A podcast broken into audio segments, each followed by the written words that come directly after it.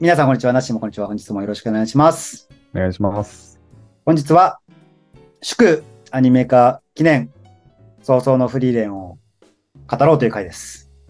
というわよけろでしくお願いします。あの、2023年9月29日、金曜日まあ、9月の終わりですね。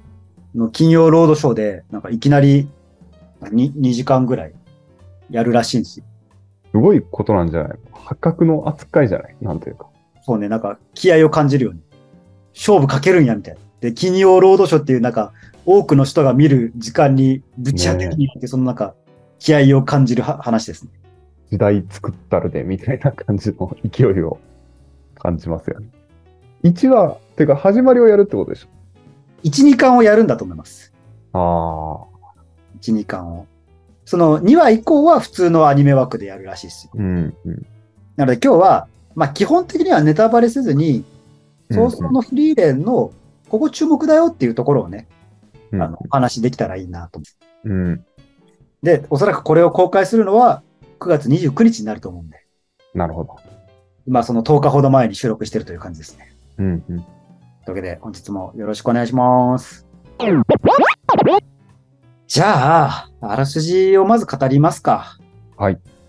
魔王を倒した勇者一行の後日談ファンタジー。魔王を倒した勇者一行のその後。魔法使いフリーレンはエルフであり、他の3人と違う部分があります。うん彼女が後の世界で生きていくこと、感じることとは、残った者たちが紡ぐ早々と祈りとは、物語は冒険の終わりから始まる。英雄たちの生き様を物語るアフターファンタジー。うん。というあらすじがあるんですけど、まあ、いわゆる、まあ、王道のこう RPG のようなね、うん、うん。勇者と戦士と僧侶と魔法使いみたいな、一番ベタなパーティーがあるじゃないですか。うん、うん、うん。それがまあ魔王をは倒した後から物語がスタートするっていうところがまず注目ポイントですよね。うん、で、そのエルフが、まあ主人公で、うん、うん。で、そのエルフ、まあエルフっていうのはこう寿命が長いんですよね。っていうね、の共通の設定ですよね。なんというか、ファンタジーで。が、まあ、まあ、早々っていうぐらいだね。まあお葬式の葬に送ると書いて早々なんでね。うんあ死を見つめる話ですよ。うん。これはね、僕の大好物なんですよね。ね、その、ヨシさん好きなうん不死系うんに近い、その、時間の相対感覚そがめちゃめちゃに感じられる、味わえる作品だから、ヨシさん、結構ね、いいでしょうね。僕はあの、こう寿命がめちゃめちゃ長い主人公とか、あの死なない主人公みたいな話が好きなんですよ。なぜなら、えーいろんな命というものを見る作品が多いからです。ね。代表的なやつで言うと、映画達也先生のデッドマン。うん、うん。あとは、うんまあ、最近だとね、不滅のあなたへ。うん。ちょっとジャンルは違うけど、あの銀河の死なない子供たちとか、うん。そういうあの、死なない、もしくは超寿命の長い人たちがいろんな死を見つめるっていう作品が僕は好きですね。で、それになんかこう王道のファンタジーが入ったような話ですよ。うん。うん。うんヨシさんの、ヨシさんがそれ好きっていうのを私は前に聞いてたんですけど、め珍しいね。改めて聞くと、他にそんなこと言ってる人いないなと思って、不思議が好き。僕からすると不思議なんですけどね。なんでみんな、え、最高じゃんみたいな。最高じゃんみたいな。あ別にあの、だから刺されて死なないとかには興味ないんですよ。あの単純に寿命が長いってところがちょっとポイントなんですよね。そう。だからどちらかというとなんか、不死っていうよりなんか不老の方なのかもしれないですね。ああ。で先に、ちょっとまあ、ばーっと話すんですけど、まあ、ちょっと軽いところからいくか。なんかこう、特徴、特徴的な、なんか、うん、独特のなんかこの作品って、リズムというか、があって、それ何かなっていうと、あの、作品全体を通して、うっすらと、諸行無常の切なさが漂ってるんですよね。うん、うん、うん。わかりますうん、諸諸行無常ってなんか、え、え、栄枯必須みたいな話でさ、うん、どんなに強かった人も、老いて弱くなって死んじゃうみたいな。うん、どんなになんか、うん流行ってたものも廃れてしまうみたいな。うん、 そういうなんか切なさがあるしうん。もう一個は、まあ、全員とは言わないですけど、こう主要登場人物が、うっすらと自分が死ぬことを受け入れてる作品だと思うんですよ。なるほどね。どうですかそれ結構特徴じゃないですか。確かに、確かに。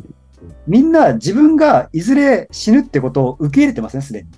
みんなそうかもね、キャラクター確かに。そうなんですよ。だからその、それゆえに、みんなちょっとどっかドライなんですよ。うん、うん、人ある人から見るとね。うん。その死ぬことに対して、なんか、わめくい散らかすキャラクターいなくないですかうん。死にたくないみたいなこと言わないじゃないですか。言わないね。そういうトーンじゃないもんね、本当に。そうもうみんな受け入れてるんですよ。まあ、まあね。まあ、こんもう、もう多分二度と会わないよね、みたいな。うんいや、まあ、死んでるよね、みたいな、そんな感じじゃないですか。だかうん、うん。らそれがすごい特徴だなと思いました。なるほどね。確かにそれは、でも言われるまで気づかなかった。確かにそういう一面はあるかもしれない。みんな死ぬことをって。ここはね、注目ポイントですよ。みんな受け入れてるんですよ。だからもう、言い換えると、普段の僕らってそんな別に死について日常的に考えないじゃないですか。うん。死が怖いとか死が嫌なものだから、あえて考えないっていう人か、うん。もういれば、なんかもう一通りどっかのタイミングで自分が死ぬことについてバーッと考えて、じゃあ僕は死というものをこういうふうに解釈して、明日からも生きていこうってこう、いうタイプの人もいるわけですよ。うん。登場人物全員が後者のパターンですよ。うん考えた先、え哲学した先ですよ。うん。だからもう、ある意味、登場人物全員哲学者と言えるんじゃないですか。っていうね。それもあるね、その一面。だから、なんか独特のなんかリズムというか空気感が流れてる。ご注目ポイントです。低質なね、空気感がある漫画ですよね。で、こっからは、なんでこの作品が受けてるのかっていうちょっと話をしたくて、考察を。うん。うん。で僕もなんかこの節物は好きなんですけど、こんなに受けるとは思ってなかったんですよ。うん。うん。うんじゃあなんで受けてんだろうっていうのを、これはまあ、無理やり考察した結果ですよ。はい。さっき言ったように、この物語のスタートって、魔王を倒したところからじゃないですか。うん。うん。でも普通のファンタジーとか物語とかがそうであるように、魔王を倒すっていうのは最終目標ですよね。うん。その最終目標を達成した後から始まるんですよ。うん。ということは言い換えると、これってもはや目的のない旅の始まりなんですよ。うん。魔王を倒すという目的は終わりました。その目的終了した後の話。うん。これを言い換えると、神が死んだ後の人間世界なんですよ。うん。伝わります、これで。いや、もっと説明が必要ですよ。ニーチェがさ、神が死んだって言ったじゃないですか。はい。はい。で、それ以前、つまりどういうことかというと、ニーチェ、まあ以前という言い方をしますけど、は、生きる目的は神様だったんですよ。うん。うん。神様の身元に行くことが人間の生きる目的だったわけですよ。うん。それを支えてたのが、キリスト教などを代表とする、まあ宗教じゃないですか。うん。それぞれにこう神様がいて、でその神様のもとへ行けるように、神様の近、神様に近づけるように人間は生きてたわけですよ。その宗教観のもとで。うん。でも、科学が発達した、しちゃって、その神様というものが、まあ全員とは言わないですけど、人類の大部分から消えたんですよね。うん。うん。神様はいないんだって。で、それが、神なき世の、神が死んだ後のニーチェ以後の世界じゃないですか。うん。うん。でそこで、右往左往するわけですよ、人たちは、人間たちは。うんうんでも要は、その、生きる目的を失った。うん。今までは神様のために生きてたのに、えじゃあ明日から僕らはどうやって生きたらいいのっていう。うん。うん。何を規範として日々の生活を営めばいいのっていうのが歴史上起こったわけじゃないですか。うん。それですよ。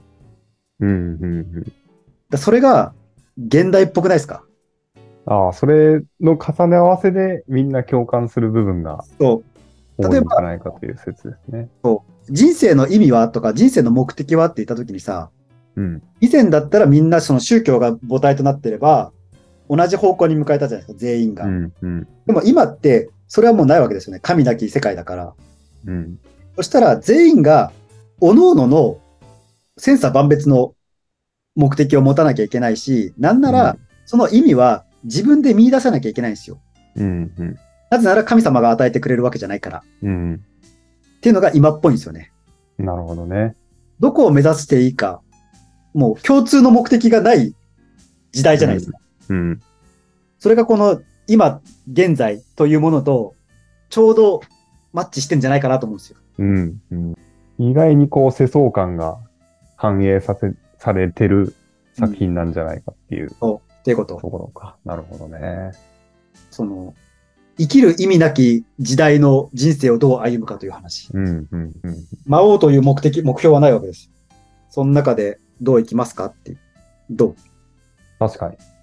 そう、確かにと思います。私もこの漫画、面白いところというか、注目というか、どういうところが特徴的っていうと、その、まず結構価値観揺らしに来るところ。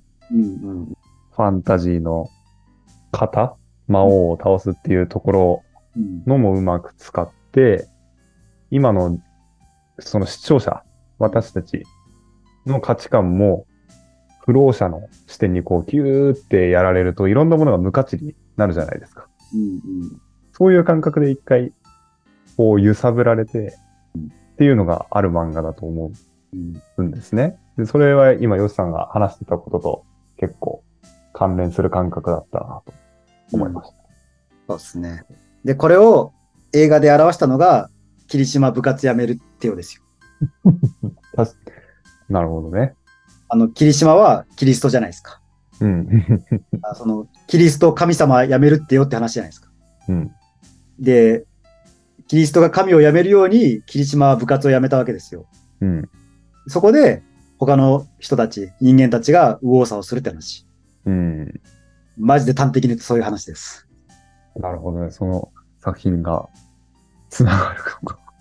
で、ここまでで、あの、この、早々のフリーレンの特徴と、なぜ受けたのかについて考察しました。うん。うん。ここまで OK ですか。うん。うん。OK です。では、ここからは、フリーレンのあの年齢問題についてちょっと扱っていきたいんですよ。はいはい。まあ、作中では、フリーレンが何歳とか、エルフが何年生きるっていうのは言及されてません、今のところ。全く。そうね。だから、ここから考察をします。はい。で、えー一旦3000年にします。その、うんエルフの人生を。はいはいはい。なんでかっていうと、作中でフフリーレンの師匠が出てくるんですけど、うん。それがあの1000年前のなんか伝説上の大魔導士みたいな感じなんですよ、立ち位置的に。うん。うん。そこからあの人類の魔法は始まったみたいなね。うん。うん。人類の魔法の孫みたいな感じ。が、千年前の人間で、かつ、フリーレンのお師匠さんに当たる人って感じう。ん。で、まあ、その千年経ってんだけど、なんかちょっとこう、幼少期が青年期に変わったぐらいの成長の仕方なんですよね。見た目で見るとってことで すか。な目で見るとね。なので、当時、500歳だったと仮定します。その、千年前の人類に会った時に、師匠の人類に会った時に。うん。そこから1000年経ったんで、今フリーレンは1500歳とします。うん。で1500歳、 今だからちょうど折り返し時点。うん。うんでまあ、この作品のこう見どころとしてこう、エルフとその人類の寿命の違いからくるこう価値観とか世界観の違いってういん。うのが特徴であるんですけど、じゃあ今日はその人類にとっての〇〇年はエルフにとって何年ぐらいというのを説明していきたいと思います。はい。この仮説をもとに。はい。それで、いいですか。はい。エルフの寿命を3000年とします。はいで。人類の寿命を平均60年とします。まあ、この時代だったらそれぐらいなちょ感っとなんか中。性的なね、感じだし。うんまあ、あのー主要人物はね、なんか80年近く生きてたりはするんですけど、あくまで平均値だとします。平均値。そうすると、ここでね、こう、この関係がわかるわけじゃないですか。エルフの寿命を3000年割る人類の寿命を60年をやるとな何年になりますこ 50?50 ういうことです。か。そう、これはどういうことかっていうと、50分のエルフの、エルフの、まあ、50分の1にすると同じ感覚になりますよってことなんですよ。うん。うん。で、金曜ロードショーで絶対描かれるであろうやつが、なんかあの50年に1回のなんかこう、流星群みたいのがあるんですようん。 50年に1回のイベントみたいなのがあるんですけど、じゃあまた50年後会おうねみたいなことをこうフリーレンが言うんですけど、周りのキャラクターは、あ、その時俺もう死んでんなみたいな感じな顔するの。うん。うん。 50年後いねえけど、まあこいつ分かってねえし、まあエルフだししゃあねえかみたいな感じのね、表情をするんですよねう。ん。じゃあそれ、じゃあエルフにとって50年がどれくらいの間隔かっていうのは、ね、人類にとってこう50年あるじゃないですか。うん。これをね、50分の1にするとエルフの間隔になるんですよ。なるほど。ということは、まあ、これ計算は簡単ですよね。ひたすら、ひたすらこの、 この式を組み込むことになっていくんですけど、つまりエルフにとって50年後にまた会おうねっていうのは、じゃあ1年後またねみたいな感覚なんですよね。うん。わかりますかこの感覚ですよ。うん。まあ、決して早いタイミングではないけど、まあまあって感じじゃないですか。だいぶ早いですよね。1年後。1年、一年後50年か。そう。感覚としてね。 60、そうか、そうか。だからちょっと久しぶり感はあるけど、まあ言うて1年後じゃないですか。まあまあ感覚としては、なんか体感値がわかるみたいな感じ。ちょうどいいよね。1年後また流星群見ようよっていうのは。そお前それで死んでるんかいっていう。う。で、うん。この最初に魔王を倒す勇者たちの冒険、うん、うん。何年間の物語か覚えてますじゅ結構15年とかじゃん。違います欲しい。10年です、10年。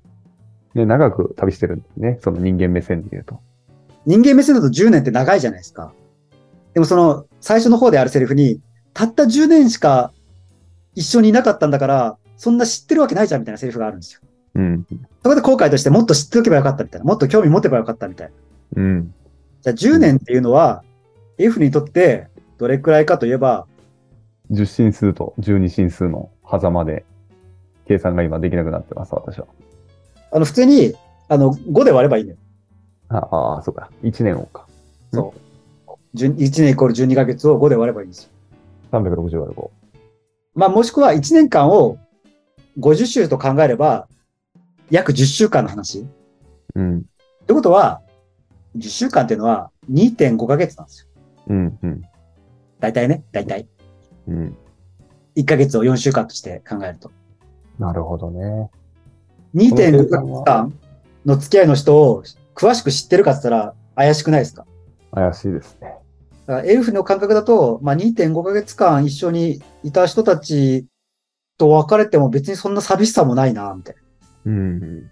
じゃあまた1年後に会おうね。はあ、死んでるみたいな感じです。うん。分身すると思った以上にうん。書かないで、なんというか。わかんないっしょ。だから途中でさ、作品の中でもさ、じゃあ2、3年待つか、みたいなセリフがあるじゃないですか。うん。うん。それがなんかこう、弟子の人間からすると、え、2、3年もみたいな感じじゃないですか。うん。だからその2、3年、 そうね、じゃあ仮に、まあ分かりやすく2年 ?2 年にするともう、もうって感じよね。もうって感じですよ。どれくらいなんだろう。計算すると。これじゃあ、かか月で、か月でやるか、か月で。そうね。今ちょっと私電卓使って日数で 360×2 の割る50ですね。まあこれが25ヶ月だとすると、 2週間ぐらい。そうね、半月ぐらい。うんうん。半月足止め食らうってまああるじゃないですか。うんでははあのは半月、まあ2週間ぐらい待ったら次進めるよって言われたら、まあ2週間ぐらいゆっくりするかってなるじゃないですか。なるほどね。だからまあ2、3、あ、2、3年ね、はいはい、みたいな感じ。というわけで、まあ、その金曜ロードショーで出てくるであろうところでもう一回まとめますよ。うんうん。エルフにとって勇者たちと冒険してた10年間っていうのは、エルフ視点だと2.5ヶ月ぐらい。うんうん。で、じゃあ50年後、また会おうねって。50年後一緒にままたみんなでこれを見ようねっていうのは、エルフの感覚だと、1年後にまたみんなで会おうねぐらいな感じ。うん。エルフの感覚を人間に戻すとね。うん。だし、弟子たちと旅してるときに、じゃあ2、3年待つか、みたいな発言をしてるときは、人間の感覚に直すと、まあ2週間ぐらい待とうか、みたいな感じ。どうですかこの視点はなかったんじゃないですか確かにね、具体的な数字で示されると、あれだね。吐かない。吐かない。さっきから同じことしか言ってないけど。儚いっし結ょね構吐かない。結構儚いです。ね。短いね。本当に。そして、まあ人類のその平均寿命を、まあ60年としたじゃないですか。うんうん。それをエルフの感覚に直すと、1年ちょっと生きる生き物ってことなんですよ。あ人間の感覚だと何なんだろうなと思って。なんか1年くらいで死ぬ生物っている僕らの周りに。ハムスターさん。あ、そうなのハムスターって寿命1年なんですかハムスターさん、なかなか年を越せない生き物として私は認識してますね。本当だ。ハムスターの寿命1、2年って書いてある。だからそう、ハハムスターが死んだら悲しいじゃないですか。愛情込めて育てたら。うん。でも、多くは求めないじゃないですか、ハムスターに。 ざくっとした言葉だけど、確かにね、そうよ。多くは求めないよ、ハムスターには。ハムスターに、ハムスターはハムスターじゃないですか。まあ、しゃ、喋れるハムスター、そう考えるとさ、とっとこハム太郎ってひどい話だね。あの、人間視点に立ったととっとこハム太郎ってエグくないですかだってもあう、い一、二年後にはいないんでしょハム太ーハ郎。ムハム太郎に時間感覚スケール持ち込んだら確かにえぐいわ、なんか。てかまあ、えぐいよ諸行無常、諸行無無常。常、無常感がすごいな、なんかオープニングとか聞くとき。今日も楽しかったね、ハム太郎とは言うかもしれないけど、ハム太郎に人生の悩みを打ち明けようとは思わないじゃないですそうね。か。多分、ひまわりの種食べながら、けへーって言うだけじゃないですか。うん、 確かにね。まあでそう、もとハんでもないム、ことに気づいてしまいました。気づいてしまいましたね。ハムスター、そうね。エルフ視点の、まあ、この作品のは別にフリーレン以外のエルフもちょいちょい出てくるんですよね。うん。ちょいちょいなんか出てきたりするんですけリど。アだよね、でも。本当に。かなり、かなりレア。あの、エルフ同士でもなんか一緒に一度出会うか出会わないかみたいなね。そういう感覚。うんうんただまあ、そのエルフ視点に立つともう人類はハム太郎ってことが分かりましたね。ね。よく見分けついてんなっていう。あ何れが。だね。 いや、フリーレンさん、人間の個体の、確かにね。ね、そういう。まあちょっとその寿命だけじゃなくてね、ファンタジーだから、うん。能力は結構似通ってるけどうん、すごい短い生物がいるっていうのは、でもほら、自分に魔法を教えてくれたのはハム太郎の仲間だったんです。あ そうか。ちょっとネタバレってるけど、そうか。 これこれは、こいや、そこはセーフということで。確だって、誰とは言ってないじゃないですか。ハム太郎としか言ってないじゃないですか。かに。ネタバレでも何でもないし、こんなの。そうね。だって、そ最初から魔法を使うんだから、それは魔法を教えた人がいるでしょ。確かに。って考えると、なんか不思議な話だよね。そうだな。ハム太郎か。そうハム太郎ですよ。確かにね。でもほら、ハム太郎も、一応僕らもさ、ハム太郎の世界だったら区別はつくじゃないですか。うん。そんぐらいの認識じゃないですか。うん。あこいつはこんな特徴のあるハム、ハム太郎だ、みたい な。だからもう、儚い生き物であることは間違いないですよね。うん。っていう感じじゃん。うん。こいつはメガネ君なのだみたい な。それくらい認識かもしれない。名前というか。メガネ君、リボンちゃん、大将君、うん。トラハムちゃんとかで、なんか、ギリ答えは識別できるみたいな。実際本当覚えてないだろうね。本当に大切な答えしか。だから、そっから始まるわけじゃないですか。うん。ぶっちゃけ、もう一回ね、第一話読み返すとわかるんですけど、うん。もっと人間に興味を持とうってところから物語がスタートするんですあよ。あ、はいは2.5ヶ月、ちょエルフ視点ね。あのうん2.5ヶ月しか一緒にいなかったメンバーだけど、もっと興味を持てばよかったっていう、こう、後い。悔から始まるわけですよ。うんうん。で、その、まあ一応ね、目的は、まあ大目標は出てくるけど、全然進んでないしね、あの、 まあゆっくり、ゆっくり、そこはちょっとおおじゃる丸並みに、ゆっくり歩もうかスタイルだから。まあ、気長ですよね。本当に。だけどなんとなく感覚はわかりました。確かにね、数字で表すと面白いですね。この3000年50倍があね仮に合ってたかどうかは分かんないですけど、まあでも何千年であることは間違いないと思うんですよ。不思議だね、なんか。秒数で言ったらだって1秒が50秒。。そうことでしょ。これがやっぱり積み重なっていくと、すごい年数になるね、もだからいい一日が50日ですよ。う。だからもう精神と時の部屋みたいなもんじゃないですか。うん、うん。圧縮されてる感じ。というわけでまあ、まとめますか。そうですね。まあおすすめの作品ですよね。そうね、おすすめの作品です。面白いですよ。うん。面白い、面白いですよね。で、まあ作品の特徴としてはね、物語全体になんかうっすらと流れる独特の雰囲気があるんですけど、うん。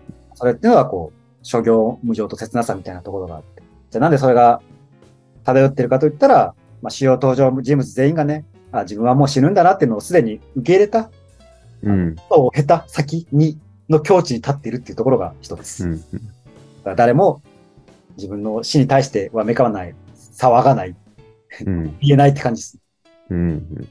じゃあなんでこれが受けたかのかって考えると、みんなが同じ方向を向いて生きるような時代ではなくなったっていうところが、そのもう魔王というみんなが求める大目標をこう倒した後の世界っていうのとこう重なってるんじゃないかっていうところですね。やっぱ全体的な話としては、まあ少なくともその金曜ロードショーで描かれる範囲で言うと、年齢的にはまあ、かなり高齢だけど、人間の感覚だとね、元気なおばあちゃん、旧友を訪ねるみたいな話ですね。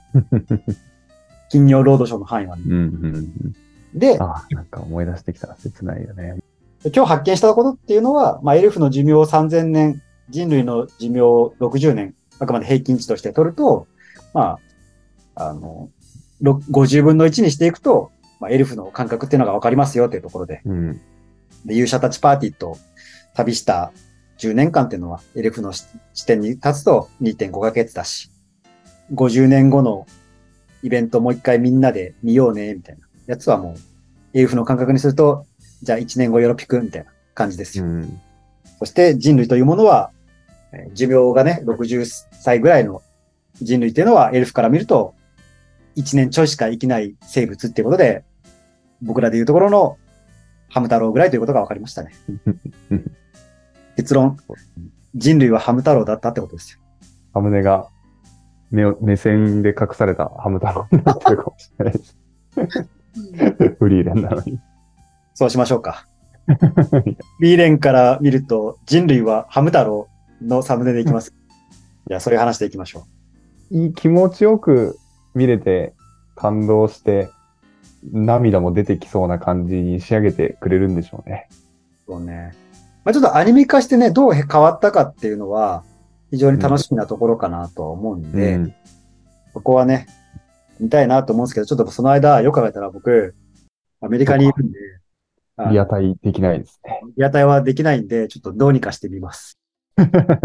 どっかですぐ配信してくれるでしょう。あの、一週間以内なら見れるみたいなやつね。ああっていうのが海外勢はどういう反応するんだろうね。楽しみにしてるんじゃないか。楽しみにはしてない か。じゃあ、これは、あのやりますか久しぶりに、あの、海外の反応シリーズやりますか進撃の巨人以来の。そう。あのフリーレンを見た海外勢がどこに注目したかみたいなやつやりますか、うん。いや海外リアクターウォッチャーの私が、 あの、50人ぐらい見ますよ。めっちゃ見アニメを見るものを見るものを。そうね。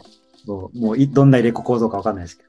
じゃあ、それはまた、あのーまあ、フリーレンはね、普通に、まあ、毎週放送されていくはずなんで、まあ、どっかのタイミングで、アップデート版としてね、フリーレンを、フリーレンを見るものを見るものというやつをどうかなと思います。